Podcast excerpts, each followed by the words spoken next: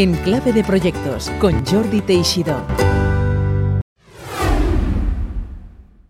Hola, ¿cómo estáis? Esta semana en Clave de Proyectos vamos a hablar de realidad aumentada y de las oportunidades y proyectos que están surgiendo alrededor de esta tecnología. Lo hacemos con Rafael Pagés, él es cofundador y CEO en Bolograms, ingeniero de telecomunicación por la Universidad Politécnica de Madrid y doctorado en tecnologías, sistemas de comunicaciones y todo aquello que hace referencia al procesamiento de imágenes. Así que sin más preámbulos, os dejo con Rafael Pagés. Hola Rafael, bienvenido en Clave de Proyectos y para empezar explícanos algo interesante sobre ti que la mayoría de la gente desconoce. Hola, buenos días y muchas gracias por invitarme a participar en el podcast. La verdad es que es un placer. Eh, y la verdad es que la pregunta me parece genial para, romper el hielo. Eh, voy a decirte una cosa que yo creo que sí que saben eh, por mis amigos, por ejemplo, y por supuesto mi familia, pero sí que es cierto que a veces ha sorprendido cuando lo he contado. Y es que eh, no se me da mal dibujar. Eh, dibujo desde que era pequeño bastante. Eh, desde que, pues eso, desde que era un enano, con mi madre se ponía conmigo y, yo creo que fue la que más o menos me inculcó el tema del dibujo. Y, he dibujado durante muchos años, incluso he llegado a, dibujar para los, las, animaciones para algunos DVDs para niños. Y, y durante mucho tiempo estuve haciendo también ilustración y demás, un poco como una especie de no sé, como es un hobby que siempre he tenido y que, y que de vez en cuando pues he cobrado por ello incluso, pero, pero en general nunca profesionalmente, ¿no? Entonces eh, es una cosa que sí, sí, que me gusta y, y, quizá he hecho un poco de menos hacerlo más. Últimamente casi lo único que dibujo es eh, una vez al año hacemos un, un Christmas familiar que mis padres mandan a, todas sus redes y que y que todos los años lo hacemos, eh, este año en concreto siempre suele tener una temática, ¿no? Este año pues salíamos cada uno en una pantalla de Zoom, ¿no? y es todo, todo dibujado y, la verdad es que a mí me parece que gracias a haber tenido ese interés por el dibujo, un poquito por el arte y demás, pues aprendí a utilizar eh, Photoshop, eh, siempre me había interesado el diseño, eh, cuando estaba en la universidad participaba en, la revista universitaria dibujando cómics, haciendo fotomontajes con Photoshop y demás. Y yo creo que eso eh, ha hecho que al final, ahora que, bueno, yo soy un ingeniero, ¿no? Soy técnico, eh, pues sí que siga teniendo esa curiosidad por la parte más visual de tanto en mi empresa como en general en el, en el mundillo en el que estamos, ¿no? Entonces yo creo que eso al final me ha ayudado mucho. dentro de que nunca me he dedicado a ello, obviamente profesionalmente y que no tengo formación. O sea, todo ha sido pues, autodidacta total. Bueno, no se puede decir que no tenga relación. Y ahora aquí te voy a comentar algo vintage, porque tú eres más joven, pero igual algún oyente de los que tenemos se acordará. Igual tú lo conoces. Hay un vídeo de clip de estos musicales que recibió un premio eh, mundial, que es eh, un grupo que se llama Aja, creo. Em, sí. Take on me. bravo, ves si lo, lo, lo conocías. Por supuesto, sí, sí. Mezcla el arte de dibujo, de ilustración con imágenes reales. Es un vídeo antiguo, de, años, de los años 90, además. O sea que fue un pionero, ¿verdad? ¿Lo conoces? Totalmente, sí, sí. De hecho, fíjate, esa canción era de mis canciones favoritas cuando era un enano, porque a mis padres les gustaba mucho Aja y, y me encantaba la canción. Y cuando vi el videoclip me quedé alucinado, ¿no? Era mm. una chica que está viendo un leyendo un cómic, ¿no? Así como muy blanco y negro, eh, como muy sketch, ¿no? Muy boceto, no nada definido, no nada tipo así Marvel o algo así, y de repente se mete en el cómic, ¿no? Y entonces es como, eh, de repente todo es muy visualmente como si fuese un, cómic, es alucinante y de hecho, fíjate, la, donde llega, ahora estamos eh, nosotros lanzando una aplicación móvil de realidad aumentada en la que tenemos unos filtros eh, que nosotros llamamos superpoderes, ¿no? Porque te permiten, pues, es parecido a los filtros que, que ves en Snapchat o en Instagram, en los que pones cosas en tu cara, pero a cuerpo completo. Y uno de los filtros hemos hecho es que te hace parecer como si estuvieras dibujado. Y lo que la gente nos dice es que parece el videoclip de Aja. O sea, que justo has dado. Ah, ¿eh? has dado eh, no estaba preparado, no estaba preparado. bueno, yo, Rafael, mirando tu currículum en, en, LinkedIn, cofundador y CEO en Bolograms, no se puede decir que hayas derivado en muchas vocaciones, porque desde tus estudios de ingeniería, tu doctorado, tus 22 publicaciones científicas alrededor eh, de la imagen, de la realidad aumentada, pues bueno, ese es el contexto para esta masterclass que esperamos tener contigo, esta breve masterclass. En, en, realidad aumentada. Siempre te has dedicado, veo a eso, tecnología, sistemas de comunicaciones, gráficos 3D, tratamiento digital de imágenes y encima tu hobby es dibujar. Bueno, vamos, eh, 100% eh, dedicado a esto. No has tenido, no has tenido más, demasiadas digresiones en tu carrera, ¿verdad? Hombre, puesto así, desde luego, ahora tiene todo sentido, ¿no? Como lo decía Steve Jobs, ¿no? De Connect the Dots. Eh, pero en el, la verdad es que yo lo, he vivido de una forma un poco distinta. Yo eh, siempre me ha gustado mucho lo de la tecnología, la ciencia en general, entonces estudié Teleco en, en la Universidad Politécnica de Madrid y cuando terminé la carrera, pues tenía la opción, había hecho el proyecto fin de carrera en, eh, en, un departamento, en el grupo de tratamiento de imágenes, en el que habíamos estado haciendo cosas de reconstrucción 3D de personas. O sea, era principalmente, pues, te ponías así, ¿no? Con los brazos abiertos y con unas cuantas cámaras te grababan para un proyecto con Telefónica. Y entonces eso a mí me alucinó. Yo me gustaban los videojuegos, pero tampoco he sido nunca eh, una persona que, un gamer o algo así por el estilo, más allá de cuando era un, chaval. Eh, y, pero me, me, alucinaba que simplemente con unas cuantas cámaras, sin necesidad de ningún tipo de dispositivo especial ni nada por el estilo, pudieras grabar en 3D a una persona, ¿no? Entonces, eso fue como el principio. Entonces, me surgió la oportunidad de seguir trabajando en ese proyecto cuando ya había terminado el proyecto fin de carrera y empezar a hacer el doctorado. Entonces, pues estuve durante muchos años, primero hice un máster y luego el doctorado, eh, en el grupo de tratamiento de imágenes allí en la Universidad Politécnica de Madrid y entonces seguí investigando mucho en torno al tema de escaneado 3D de humanos, en principio y luego pues en general de cualquier cosa, ¿no? de edificios, objetos y demás. Entonces, eh, ahora parece que tiene todo sentido, ¿no? Porque la realidad aumentada, pues una de las cosas que tienes es Cómo, cómo, grabas el mundo real para meterlo en realidad aumentada o incluso en realidad virtual, ¿no? Pero entonces era un poco, la aplicación no estaba tan clara, era una investigación en la que pues muchas veces la gente pensaba que era solo para videojuegos o para visualización 3D en películas y cosas así, pero al final cuando haces investigación, pues la investigación es un poco intentar avanzar la ciencia sin necesidad de tener que buscar eh, una aplicación directa. ¿no? Yo en concreto eh, siempre me, he sentido más ingeniero que científico, pese a que hice el doctorado, y entonces a mí siempre me ha gustado pensar cómo eh, lo que yo estaba investigando en algún momento podía llegar a las manos de alguien, ¿no? Entonces ya en su día, cuando, hace como 10 años o algo así, monté una startup con, con uno de mis compañeros allí en la universidad y, e intentamos hacer una primera versión de lo que sería pues, el escaneado 3D utilizando el Kinect, que era un dispositivo que había sacado la Xbox entonces para jugar sin mandos y demás, y que te permitía hacer eh, cosas muy avanzadas. Y entonces siempre he tenido el gusanillo de emprender, ¿no? Cuando acabé el doctorado me vine a Irlanda porque me surgió la oportunidad de, de seguir investigando en este área en el Trinity College, eh, aquí en Dublín, eh, porque había un, profesor que venía de Disney, que Disney es eh, al final una de las empresas más grandes o más importantes en nuestro área, ¿no? porque es, al final hace mucha investigación que acaba aplicada pues, a las películas o a, los, o a los juegos o a los parques o a los juguetes, pero mucha investigación aplicada, que eso me encantaba. Y un profesor que venía de Disney montaba su propio departamento aquí. Y entonces me vine para trabajar con él y y al final, después de un año, un año y pico, con los dos otros, mis dos compañeros de equipo dentro del Trinity College, acabamos montando Bolograms, que es la empresa de la que, de la que soy cofundador. Y entonces ahora, pues bueno, los tres últimos años, desde que la empresa lanzó, pues he ido cada vez alejándome un poco más del, rol técnico para convertirme más en el, más en el rol emprendedor, ¿no? Pero obviamente con toda mi formación y, mi experiencia, pues nunca puedo dejar el lado técnico del todo.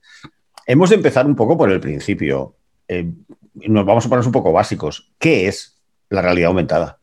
Pues buena pregunta y totalmente difícil de explicar, aunque en realidad es, eh, es algo a lo que estamos bastante más acostumbrados de lo que creemos. Mucha gente utiliza realidad aumentada sin saber que está usando realidad aumentada, ¿no?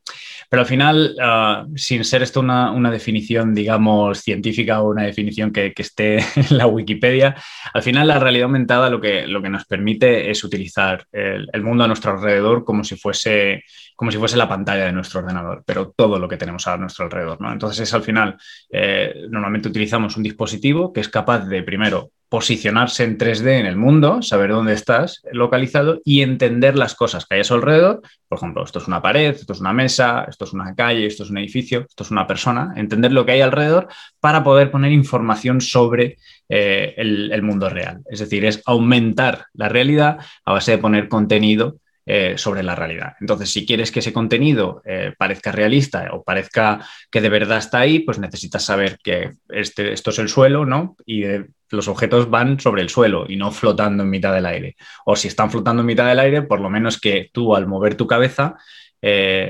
el, dispositivo que estés utilizando, o ya sea tu, unas gafas de realidad aumentada o sea un teléfono móvil, que también lo puedes utilizar, pues sea coherente, digamos, con las posiciones, con la posición del, dispositivo para poder mostrarte el contenido como si de verdad estuviera ahí, ¿no? Entonces, eso sería un poco eh, la definición un poco teórica, ¿no? En la que en realidad lo importante es que utilizamos o sea, se utiliza todo el, contenido que hay a tu alrededor, todo tu espacio que hay a tu alrededor, como si fuese la pantalla de tu ordenador. Entonces, pues no, estás limitado al rectángulo que tienes, que tenemos ahora mismo delante de nosotros, o el rectángulo que nos sacamos del bolsillo para llamar a la gente o lo demás. O sea, no estás limitado por un rectángulo, sino que es todo lo que tienes en tu entorno. Te preguntaré sobre las aplicaciones, los proyectos, obviamente que queremos saber mucho más sobre esto, pero me ha venido escuchándote, me ha venido a la mente, digo, uy, el proyecto aquel de Google, de las gafas. Me acuerdo que eh, yo mismo cuando salió, incluso posté en LinkedIn diciendo, bueno, esto ya es la definitiva. ¿Qué le ha pasado a este proyecto? Porque no se habla de él. Sí, bueno, pues fíjate, ahí has tocado un, tema curioso, porque a mí, por ejemplo, las gafas de Google, el famoso Google Glass, a mí no me parecen unas gafas de realidad aumentada, me parecen unas gafas, eh, lo que sería un heads-up display, ¿no? que lo tienen algunos coches, que lo tienen algunos otro tipo de, dispositivos, en los que simplemente te presenta información, es como tener un Apple Watch o un smartwatch, pero en vez de tenerlo en la muñeca, lo tienes puesto en, la cara, ¿no? Entonces, ah, para mí eso es como tener, o sea, mucha gente lo considera una gafa de realidad aumentada. Mi opinión no lo es, porque el, dispositivo no tiene, no tiene eh, digamos, eh, conocimiento de dónde está posicionado en el mundo. Y entonces no te ah, presenta información sobre el mundo real, simplemente te pone información delante de la vista, ¿no?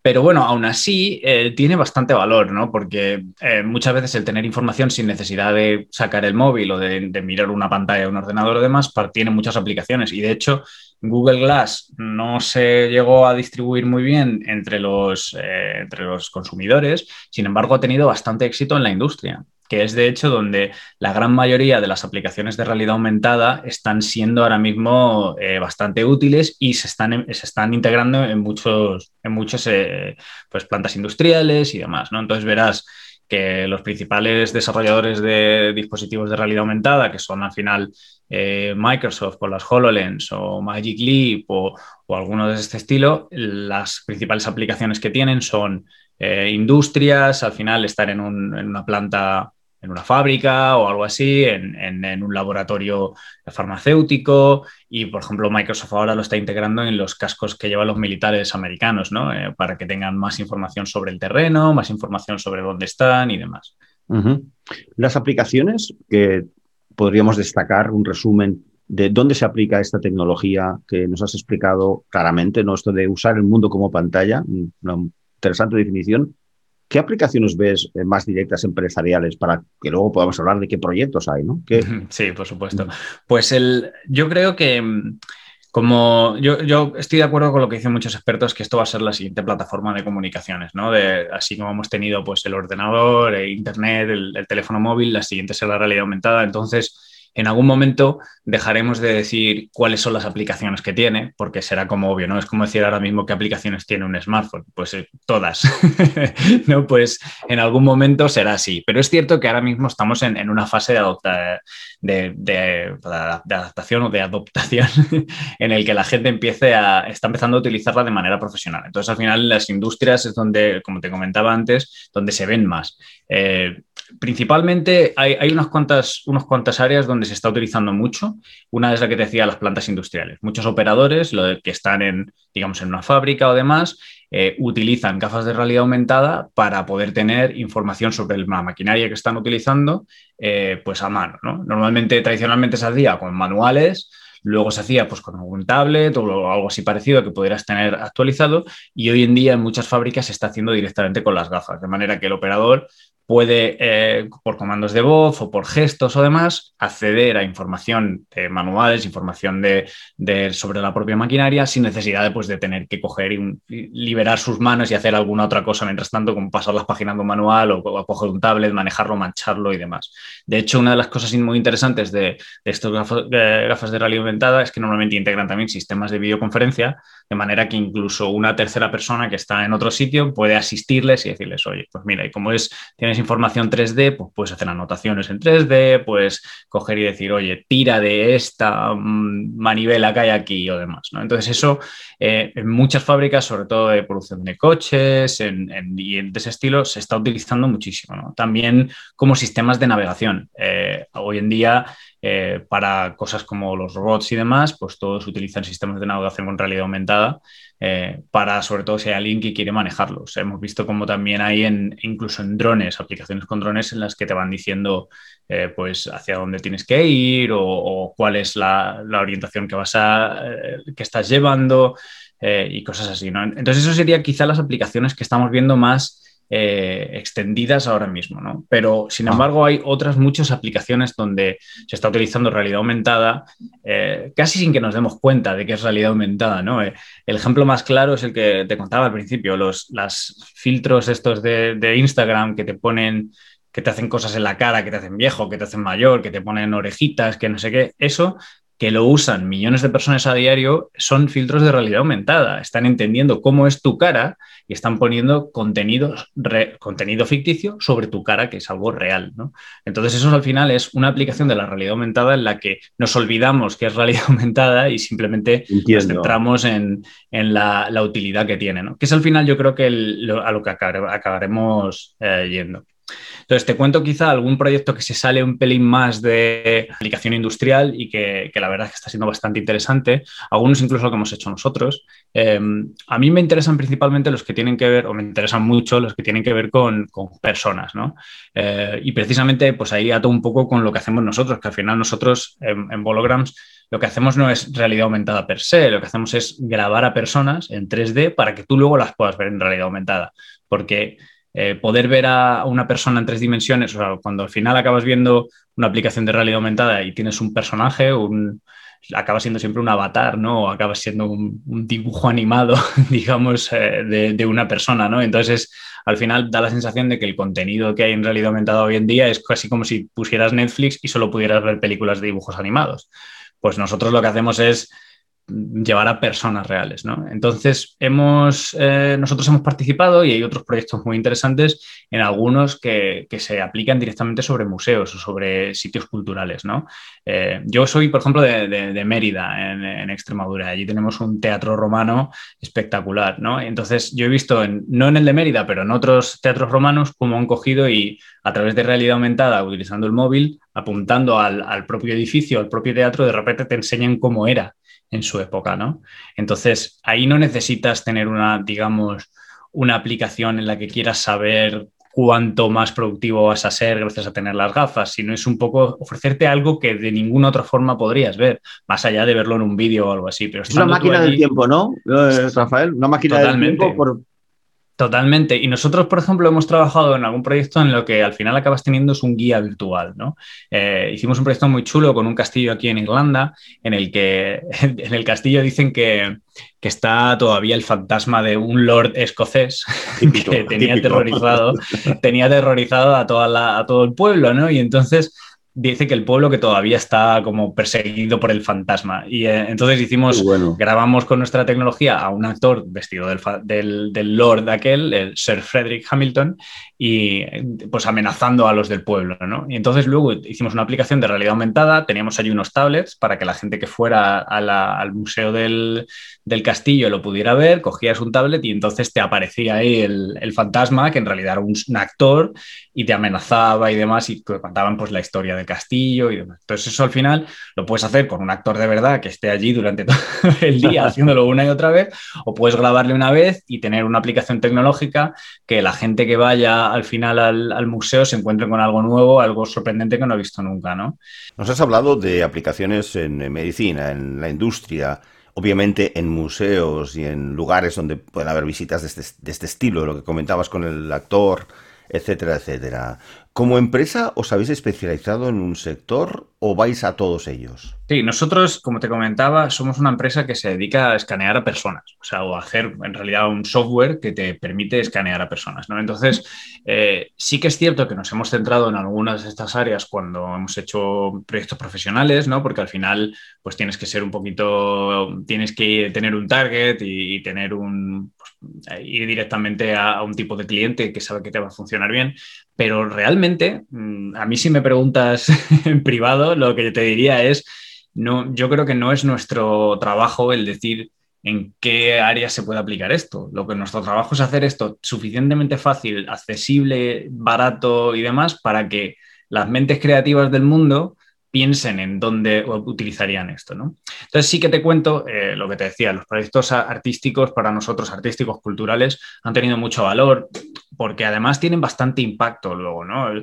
Es cierto que a lo mejor el impacto no se mide tanto en euros, pero sí se mide mucho en, en este caso, en, cómo la gente lo, acaba apreciando. ¿no? hemos tenido proyectos, por ejemplo, en el que hacíamos una obra de teatro de Samuel Beckett. Como te digo, somos una empresa irlandesa, pese a que, yo soy extremeño, ¿no?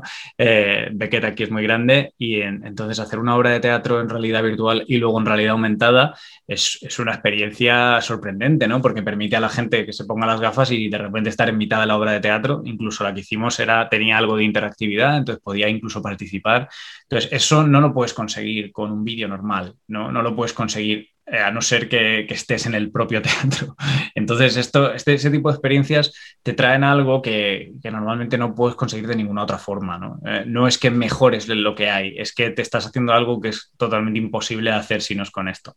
Siempre con gafas, ¿no, Rafael? Siempre con gafas. Porque... O con gafas o con el móvil o con tablet. O sea, al final nosotros eh, mm. las gafas, pues sabemos que obviamente tienen un, ahora mismo no, no están muy distribuidas, ¿no? Sí que mm, hay cada vez más y y, estamos viendo que durante este año de la pandemia ha habido varios desarrolladores que están empezando a tenerlas a unos precios bastante asequibles, pero, pero sí que es cierto que nosotros tenemos unas cuantas y las hemos utilizado las nuestras para nuestros proyectos porque al final la gente no, no las tiene, ¿no? Por eso sí que muchas veces nos centramos en intentar desarrollar aplicaciones que se puedan ver también con el móvil o con una tablet, que los móviles y las tablets son dispositivos de realidad aumentada perfectamente pues, viables. Al final, el, abre la cámara, digamos, del, móvil, ¿no? Y el móvil es capaz de orientarse en 3D directamente y presentarte, presentarte información eh, de, manera, de manera coherente con, tu movimiento y demás, que parezca que está como si tú lo tuvieras delante. Tienes que estar mirando a través de la pantalla del móvil, claro, pero, pero es, es, algo que todo el mundo puede utilizar, o sea, no es necesario tener nada especial, ¿no?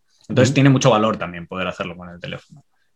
A través de lo que te voy a explicar, quiero preguntarte por la relación de realidad virtual y hologramas. Hace 25 años eh, yo vivía en Nueva York y allí hacía, pues, enseñaba tecnologías punta a ejecutivos.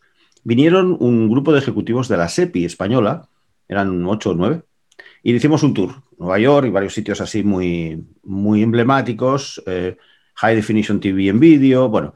Y una empresa, que no sé por qué la acabé conociendo, nos llevaron a un piso en Manhattan, un piso bastante grande, y nos eh, dijeron, bueno, muy bien, ustedes, nosotros hacemos, somos una empresa de tal, no sabíamos qué hacían, ¿no? Que trabajamos los hologramas, ah, muy bien. Pasen ustedes a esta habitación, esto es una historia verídica, ¿eh? Entramos a una habitación que no estaba en una luz tremenda, era penumbra, y nos dijeron, por favor, distingan los objetos reales de los que están proyectados. Y lo que hacíamos yo y los, estos ejecutivos españoles es que tú veías, por ejemplo, pues un, de acuerdo, un reloj encima de una mesa. Y en una de las mesas lo ibas a coger y no existía era un holograma, con tal resolución, con tal realismo, que no lo distinguías de un reloj de verdad. Entonces mezclaban objetos reales con objetos proyectados y bueno, nos quedamos todos sorprendidísimos. Luego, eh, la verdad es que no hice un seguimiento de, de, lo quién era esta empresa, un tanto misteriosa, parece que trabajaba para el Departamento de Defensa norteamericano y cosas de este estilo, pero no usabas gafas ni tenías que verlo. Eh, en aquella época no había móviles en Nueva York, todo el mundo usábamos las cabinas telefónicas, ¿no?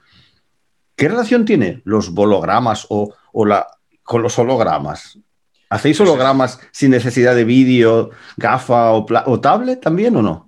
Pues, a, ver, totalmente sí, o sea, está totalmente relacionado, es al final el mismo mundo. lo único que estás cambiando es la forma de visualizarlo. O bien lo visualizas a través de unas gafas que te pones o un teléfono a través del cual miras o utilizas un dispositivo que proyecte la información, digamos, en el mundo 3D, ¿no? Eso sería lo que, el caso ideal, ¿no? Lo que hemos visto en, Star Wars o en Star Trek, cómo se proyectan los hologramas sin necesidad de llevar nada de gafas. Lo malo es que esa tecnología eh, todavía está menos madura que, las gafas, ¿no? Entonces es como, sí, había prototipos en su época, eh, pero tienes unas, unas barreras de, cómo tratar la luz, digamos, eh, que, ahora mismo te permiten que solo con, en casos muy aislados, con poca luz, para que mm. tú puedas verla, porque obviamente la luz es tú no puedes coger y, por ejemplo, proyectar luz negra, ¿no? No existe. Entonces tienes que estar a oscuras para poder ver el negro. Ah, es, una, entonces, hay, hay, muchas limitaciones a nivel de, digamos, de hardware o de, del dispositivo en sí. pero sí que hay algunas, hay algunas pantallas holográficas eh, que, están intentando precisamente resolver eso. Justo tengo aquí una, la tengo desenchufada ahora mismo, pero esta es, tengo una pantalla aquí chiquitita de una empresa que se llama Looking Glass, que es precisamente una pantalla holográfica pequeña. Es, parece un marco de fotos, pero tú cuando la enciendes y pones el contenido ahí se ve en 3D sin necesidad de tener gafas ni nada por el estilo, ¿no? Entonces eso el, contenido nuestro, al final, es, son modelos 3D parecidos a los que tienes en los videojuegos o parecidos a los que utilizas en los editores de efectos especiales en las películas y que esos son perfectamente compatibles con cualquier plataforma de visualización de contenido 3D. Entonces, una, un, un proyector de hologramas, ¿no? Comparecido a lo que tuviste, perfectamente podría soportar el, contenido que nosotros creamos. O sea, que sí que están muy, muy relacionados, por supuesto. El problema es que es más complicado todavía que hacer unas gafas ligeras y que parezcan lo que todo el mundo quiere, una Ray-Ban eh, de, realidad aumentada. Eh. o sea, más difícil todavía es hacer un proyector que, sea de un tamaño que no sea una habitación entera. Volviendo a tu empresa, ¿cuál es vuestro modelo de negocio? ¿Cómo generáis ingresos? Pues sí, te cuento. Nosotros eh, ahora mismo justo acabamos de anunciar un producto nuevo, pero hasta ahora lo que hemos hecho principalmente ha sido grabar a personas en 3D. ¿no? Entonces nosotros tenemos un, software que te permite eh, utilizar en un estudio de grabación en el que hay muchas cámaras rodeando a la persona, coger los vídeos de todas esas cámaras que, que graban a la vez a una persona mientras está actuando, mientras está hablando, haciendo lo que sea, cogemos todos esos vídeos y con ellos creamos una serie de modelos 3D que serían como el equivalente del vídeo pero para realidad virtual o realidad aumentada o juegos o demás. Entonces, un avatar. ¿No se llaman avatares? Es, no es un avatar realmente, porque un avatar sin, eh, se, podría decirse que es un avatar, ¿no? Pero un avatar normalmente tiene la implicación de que, de que es algo que tú has hecho un poco manualmente o que se ha generado eh, automáticamente, pero desde luego que es una representación sobre ti. Lo nuestro es directamente escaneo 3D. Entonces lo que obtienes es tal cual la persona como es. Entonces, en un avatar luego lo tienes que animar, ¿no? Tienes que tener pues, una, biblioteca de movimientos y cosas así, y que pues algunos están muy bien, pero para que quede de verdad realista, al final necesitas siempre tener un animador 3D que lo edite, que al final si, si haces un enfoque cercano a la cara vas a notar que es algo raro, no va a parecer, es lo que se llama el valle inquietante ¿no? en, en la industria, que es algo que es, al final tienes un modelo 3D que parece un humano de verdad, pero se parece tanto pero no del todo, hay algo raro ahí, ¿no? Entonces esa, esa sensación de... Eh, creepy, creepy Que es muy creepy, eso es lo que llaman el valle inquietante, ¿no? Entonces esto, esto realmente se salta el valle inquietante porque lo que tú ves es lo que has grabado, ¿no? Entonces si la persona ha movido y tiene una arruga en no sé dónde en la cara o un hoyuelo, se va a ver igual, no tienes que animarlo en 3D porque viene a partir de vídeo. Entonces nosotros hemos, lo que cobramos normalmente es por el, la reconstrucción 3D. Tenemos una plataforma en la nube, entonces si tú quieres meter, yo qué sé, cinco minutos de un actor hablando, pues te cobramos por cinco minutos de reconstrucción 3D. Eh, en la industria se, pueden llegar a utilizar cientos de cámaras, pero nosotros intentamos eh, simplificar mucho el proceso. Entonces, por ejemplo, nuestro estudio de Dublín tiene 12 cámaras ¿no? y hemos llegado incluso a usar menos. Eh, entonces, grabamos a la persona desde los distintos puntos de vista y esos vídeos que has grabado de manera sincronizada, luego los, subes a nuestra plataforma web y lo que te devuelve la plataforma web son los modelos 3D para que tú puedas integrar directamente en, tu aplicación de realidad virtual o realidad aumentada. ¿no? Entonces, la principal diferencia que esto tiene con respecto a lo que sería un avatar más tradicional es que eh, es mucho más realista. Al final, cuando tú ves a una persona en vídeo volumétrico, que es como se llama la tecnología, eh, esa persona está, está obtenida directamente de vídeo, como te digo, ¿no? Entonces tiene cualquier detalle, gesto de la cara que haya hecho, se va a ver representado en el modelo 3D. Mientras que si tú tienes un avatar que luego tienes que animar, lo que utilizarías, por ejemplo, en un videojuego o algo así, aunque el avatar sea muy realista, luego vas a necesitar a una persona o un experto que haga las animaciones perfectas de la cara, que haga las animaciones para que al final resulte realista. ¿no? Y es lo que eh, en la industria llamamos el, valle inquietante, que es que eh, al final tienes modelos 3D creados por un artista para un videojuego o lo que sea, que es muy, muy realista, tiene pestañas, tiene absolutamente todo, pero no llega a ser del todo realista, ¿no? Entonces, cuando, eh, principalmente cuando lo animan, cuando empieza a hablar, nos damos cuenta de que en la cara tenemos mm, cientos de músculos que son muy difíciles de representar con una animación. Entonces, al final son un poquito raros, eh, se ven bien, muy realistas, pero son extraños, ¿no? Entonces, eso es lo que llaman el valle inquietante, ¿no? Que por mucho que tú incrementes el, el, detalle, según te vas acercando al, realismo de verdad, baja la percepción de la gente, ¿no? Entonces, estos modelos que nosotros creamos se saltan el valle inquietante porque al final están obtenidos directamente a través de vídeo, ¿no? Entonces, la manera en que nosotros hacemos negocio es eh, lo que le cobramos a, las empresas con las que trabajamos es por la cantidad de minutos o de segundos que hagan de vídeo volumétrico. Es decir, si tú quieres coger y tener un actor que haga cinco minutos hablando en tu aplicación de realidad virtual, pues te cobramos por cinco minutos de reconstrucción 3D, cinco minutos de vídeo volumétrico. Entonces, esto es una aplicación, o sea, ese es nuestro principal modelo de negocio y es una aplicación que, es principalmente para profesionales, ¿no? Profesionales que estén creando contenido para realidad virtual, realidad aumentada. Pero también te contaba que, justo la semana pasada anunciamos un producto nuevo que es un poquito todo lo contrario. es una aplicación móvil eh, que está dirigida directamente a consumidores, al usuario cualquiera. Y entonces la idea es, eh, utilizando inteligencia artificial, que somos capaces de grabar a una persona en 3D utilizando una única cámara, que en este caso es la cámara del móvil. Entonces tú grabas un vídeo como grabarías un vídeo normalmente y ese vídeo pasa por nuestros algoritmos de inteligencia artificial y lo que te devuelve son los modelos 3D que tú luego puedes poner en realidad aumentada, los puedes compartir, puedes aplicarle filtros, puedes hacer efectos especiales directamente con ellos y demás. Entonces eso es como nuestra primera incursión en el mundo del consumidor, en principalmente para, creadores de contenido, eh, y que luego, pues, distribuyan el contenido pues, en las distintas plataformas. Y la idea es un poco eh, de, esta tecnología es un poco acercar lo que, lo que se llama en la industria el user generated content, ¿no? que es el contenido creado por los propios usuarios, no por los profesionales en, en el medio, porque ahora mismo tanto para realidad virtual como para realidad aumentada, crear contenidos relativamente complicados. Necesitas tener conocimientos, digamos, de edición 3D y demás, entonces, lo que queremos es presentar una, herramienta en la que permita a cualquiera crear contenido. Y creemos que eso es fundamental para que la realidad aumentada al final despegue a nivel mainstream, no solo a nivel industrial. Déjame ponerte un ejemplo, un poco egoísta, pero igual también ayudará a nuestros oyentes. Yo tengo un curso en, LinkedIn, eh, perdona, en Udemy, un curso de proyectos que hace tiempo grabé, hace bastantes años, y luego al final, cuando un poco pues ya iba pasando el tiempo, dije, bueno, pues lo pongo en, en, Udemy, que manía con LinkedIn, en Udemy, y es un curso de unas seis horas con cápsulas de vídeo. Para ello, eh, trabajé con una productora profesional, un cámara profesional, audio profesional, es decir, la calidad es excelente. Eh, fuimos a un estudio donde me grabaron y lo combinábamos con PowerPoints. Y bueno, es un vídeo, es un curso, será mejor o peor, tiene buenas calificaciones, Aquí publicidad, ¿no? Un 4,6 de 5 después de cientos de calificaciones. O sea que malo, malo no será, ¿no? Siempre hay alguno que otro crítico, pero en general ha ido bien. Pero bueno, ya para usar esto, aparte del autobombo y la, propaganda personal, yo soy un, como muchos en, hoy en día, formadores o personas que, que tienen algo, un mensaje que dar, como tú decías, generadores de contenido. Yo ahora ¿Cómo, cómo, ¿Qué proyecto sería el mío? Yo quiero hacer un nuevo curso, por ejemplo, imagínate, de 10 cápsulas sobre project management o sobre cualquier eh, tema. ¿Por qué me convendría o qué me aportaría hacer esto de grabarme y generar modelos 3D versus tomar una cámara o un cámara profesional y que me grabe y, cargar los vídeos, que es lo que hace todo el mundo en Udemy ahora. ¿Cómo cambiaría eso, Udemy?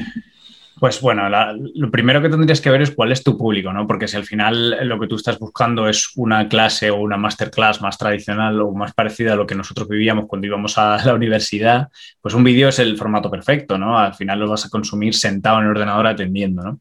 Pero tienes que pensar que si lo hicieras al final en realidad aumentada, podrías transmitir precisamente parte de la presencialidad que tenías cuando íbamos a clase, ¿no? Es decir, hay una persona delante de ti explicándote algo que a lo mejor para, pues sé, una clase de gestión de proyectos, pues a lo mejor no es tan, no es tan relevante, pero para otro tipo de clases en las que eh, el tener a una persona delante es fundamental, cosas más aplicadas, ¿no? Cosas de, pues explicarte cómo cambiar a el motor de algo o cómo construir algo, tener un modelo 3D eh, sería lo más parecido que podemos tener a de verdad estar allí viéndolo, ¿no? Entonces, eh, para muchos contenidos como, como este que te estoy diciendo, tiene mucho sentido el, hacer, hacer, una aplicación o hacer un curso directamente en realidad virtual o en realidad aumentada. ¿no? Entonces, para ti sería bastante parecido porque en vez de irte a un estudio donde tuvieras una cámara que te está grabando, pues tendrías un estudio donde hay muchas cámaras que te están grabando a la vez y, nada, entonces una vez que, te han grabado con todas las cámaras simultáneamente, crearíamos unos modelos 3D tuyos y luego pues la empresa que se encarga de, hacer el resto del curso, ¿no? Pues los que me comentabas ponían el PowerPoint y demás, crearían una serie de modelos 3D a tu alrededor para que tú pudieras interactuar con ellos. Ah, te entiendo. Por ejemplo, podría proyectar mi imagen, eh, yo que sé, al lado de las pirámides de Egipto, hablando de proyectos eh, antiguos, ¿no? Tal cual, exacto. Por ejemplo, mira, te di un, ejemplo muy bueno de uno que hicimos que fue con el colegio de eh, el colegio es, sí, el colegio de cirujanos de Irlanda, el Royal College of Surgeons of Ireland. Eh, de ahí lo que hicimos fue grabar a una cirujana en la que daba una especie de masterclass cortita y hacía como preguntas, eh, porque era para una especie de juego que estaban haciendo de divulgación para chavales y demás, no directamente para los que estaban entrenando para ser cirujanos. entonces era una cirujana, la grabamos en el estudio y entonces ella explicaba cosas, enseñaba un libro, decía, ah, esta respuesta está bien, esta respuesta está mal. Y entonces lo que hicieron luego fue una aplicación de realidad aumentada, nosotros hicimos la parte de grabación de la cirujana, eh, una aplicación de realidad aumentada en la que eh, era una especie de juego en la que los estudiantes pues, podían ver de repente el cuerpo humano y entonces salía la cirujana al lado y les decía cosas sobre el modelo 3D del cuerpo humano.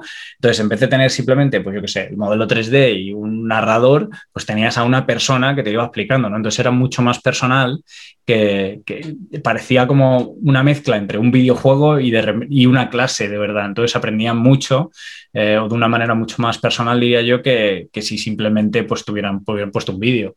¿No? Porque se ponían, las gafas y verían a la, cirujana al lado, ¿no? Digamos. Claro, estos en general lo, hacían con el móvil, entonces podían ponerla en pequeño en su mesa, entonces tenían el modelo 3D con una versión diminuta de la cirujana, y entonces ahí ya le explicaba las cosas y demás.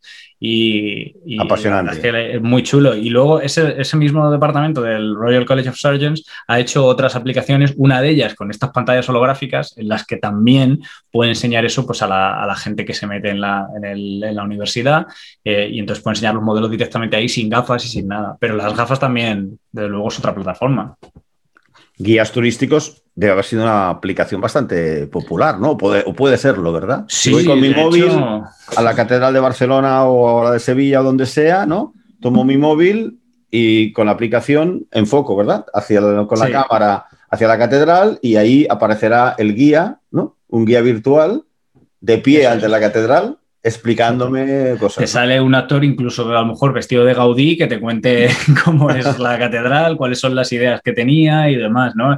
Es, un poco llevar la guía, el audioguía, ¿no? A, otro nivel, ¿no? Porque al final es un, un audioguía que es, pues no es más que un reproductor de audio con unos cascos que te ponen, ¿no? Pues ser, si lo puedes hacer con tu propio teléfono o con un teléfono que te den o algo así en, en, el propio museo o lo demás, pues puedes llevarte eso a un nivel muy superior. Puedes de repente eh, coger y explicar el contexto histórico de un cuadro eh, o de una escultura o de un edificio mucho, de una manera mucho más interesante, no solo contándotelo, sino además mostrándote cómo era la vida en ese momento, mostrándote personajes, que es lo que hacemos nosotros. Eh, de, esa época en la que a lo mejor revivan una escena o te expliquen cómo, el contexto de qué, pasaba, qué estaba pasando en el cuadro y entonces hace que al final sea una, experiencia mucho más interesante y que atraiga mucha más gente a los museos, ¿no? Que lo que quieren es al final, los museos tienen una, serie de, contenido que siempre es el mismo y, es muy complicado, claro, es muy complicado que la gente vaya de manera recurrente, pero si tú les ofreces con, cada vez más contenido alrededor del, del de, o sea, me refiero contenido digital alrededor del contenido artístico que ellos ya tienen en el museo, pues es una forma de incrementar el número de visitantes parece muy atractivo. Esta aplicación que esta es para el gran público, ¿dónde se puede conseguir? ¿Cuánto cuesta? Danos algún detalle. Pues ahora mismo estamos en, fase beta, o sea, podéis, eh, te puedes inscribir en la beta y, te mandamos la aplicación en, unos días. Ahora mismo todavía está siendo aprobada por Apple porque por ahora solamente para, dispositivos iPhone.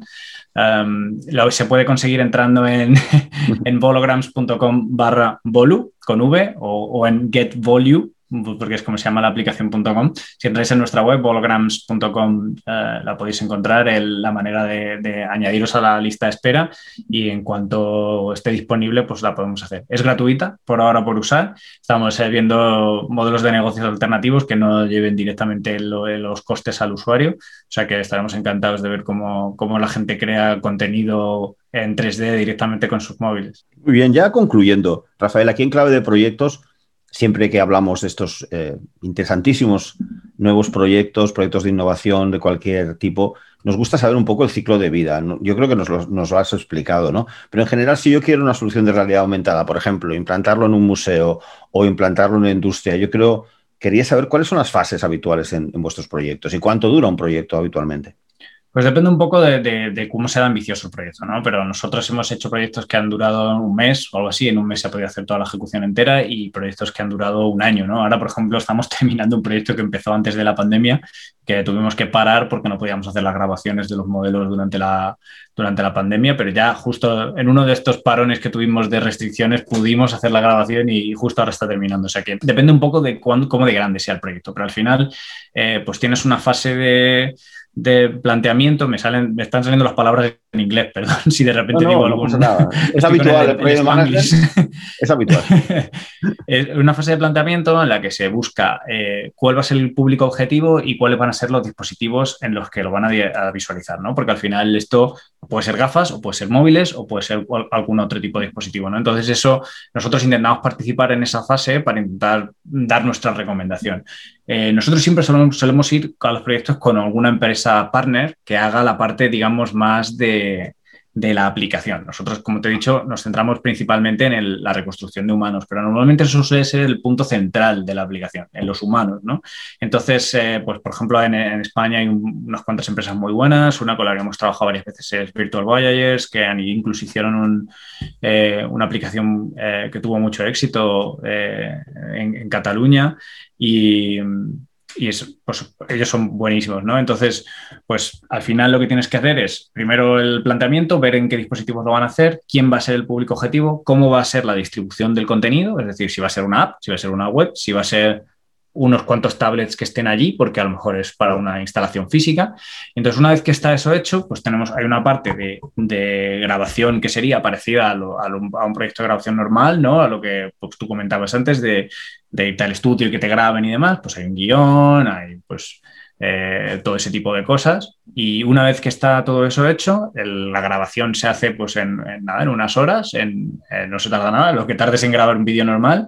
Y luego para nosotros la reconstrucción, en función del tiempo, de lo largo que sea la secuencia y del, tipo de estudio que se haya utilizado para grabar, pues puede durar desde un par de días a, a lo mejor una semana como mucho para conseguir los assets. Y una vez que ya tienen los assets, pues se hace el proyecto de desarrollo, del, o sea, la parte de desarrollo del, del proyecto, que es la parte más técnica, digamos, en la que la empresa normalmente partner crea una experiencia que es parecido a un juego, al final, un, un videojuego, normalmente se suele desarrollar en, en, Unreal o en Unity, que son las plataformas de, desarrollo 3D así más conocidas. Y, una vez que está eso hecho, pues la siguiente ya sería la implantación. ¿no? Entonces, eh, ya te digo, si es un proyecto cortito, con una experiencia relativamente pequeña en la que, pues una, yo qué sé, los usuarios van a estar un minuto, un par de minutos, pues eso se puede hacer relativamente rápido. si, si, es un proyecto más grande, con muchos personajes, que, que al final, pues yo qué sé, a, nivel, a nivel museo, pues eso puede, puede llevar meses a hacerse, pero, pero ya te digo, es, es, muy parecido a lo que sería un proyecto audiovisual. Mm, claro, preproducción, producción y postproducción, un poco el ciclo típico. Básicamente, sí. Eh, en vez de ser tanto postproducción a nivel de edición de vídeo, edición de audio, es más bien edición, edición 3D, es casi como hacer un pequeño videojuego, pero ya te digo que estas plataformas están muy preparadas para esto, entonces son relativamente fáciles de usar. Muy bien. Pues fantástica masterclass, eh, Rafael, hoy que nos has dado aquí sobre realidad virtual, eh, sobre la realidad aumentada aquí en Clave de Proyectos. Muchísimas gracias por haber estado con nosotros. Nada, muchas gracias por invitarme. Ha sido un placer hablar contigo. Un sector de los muchos que en este siglo XXI van a generar proyectos, generar trabajo, oportunidades e ilusión. Soy Jordi Teixido, gracias por escucharme y por favor, envía tus sugerencias, comentarios, opiniones a enclavedeproyectos.com, nuestro blog. Y por supuesto, si puedes poner like, suscribirte, pues te lo agradeceremos. Hasta la semana que viene.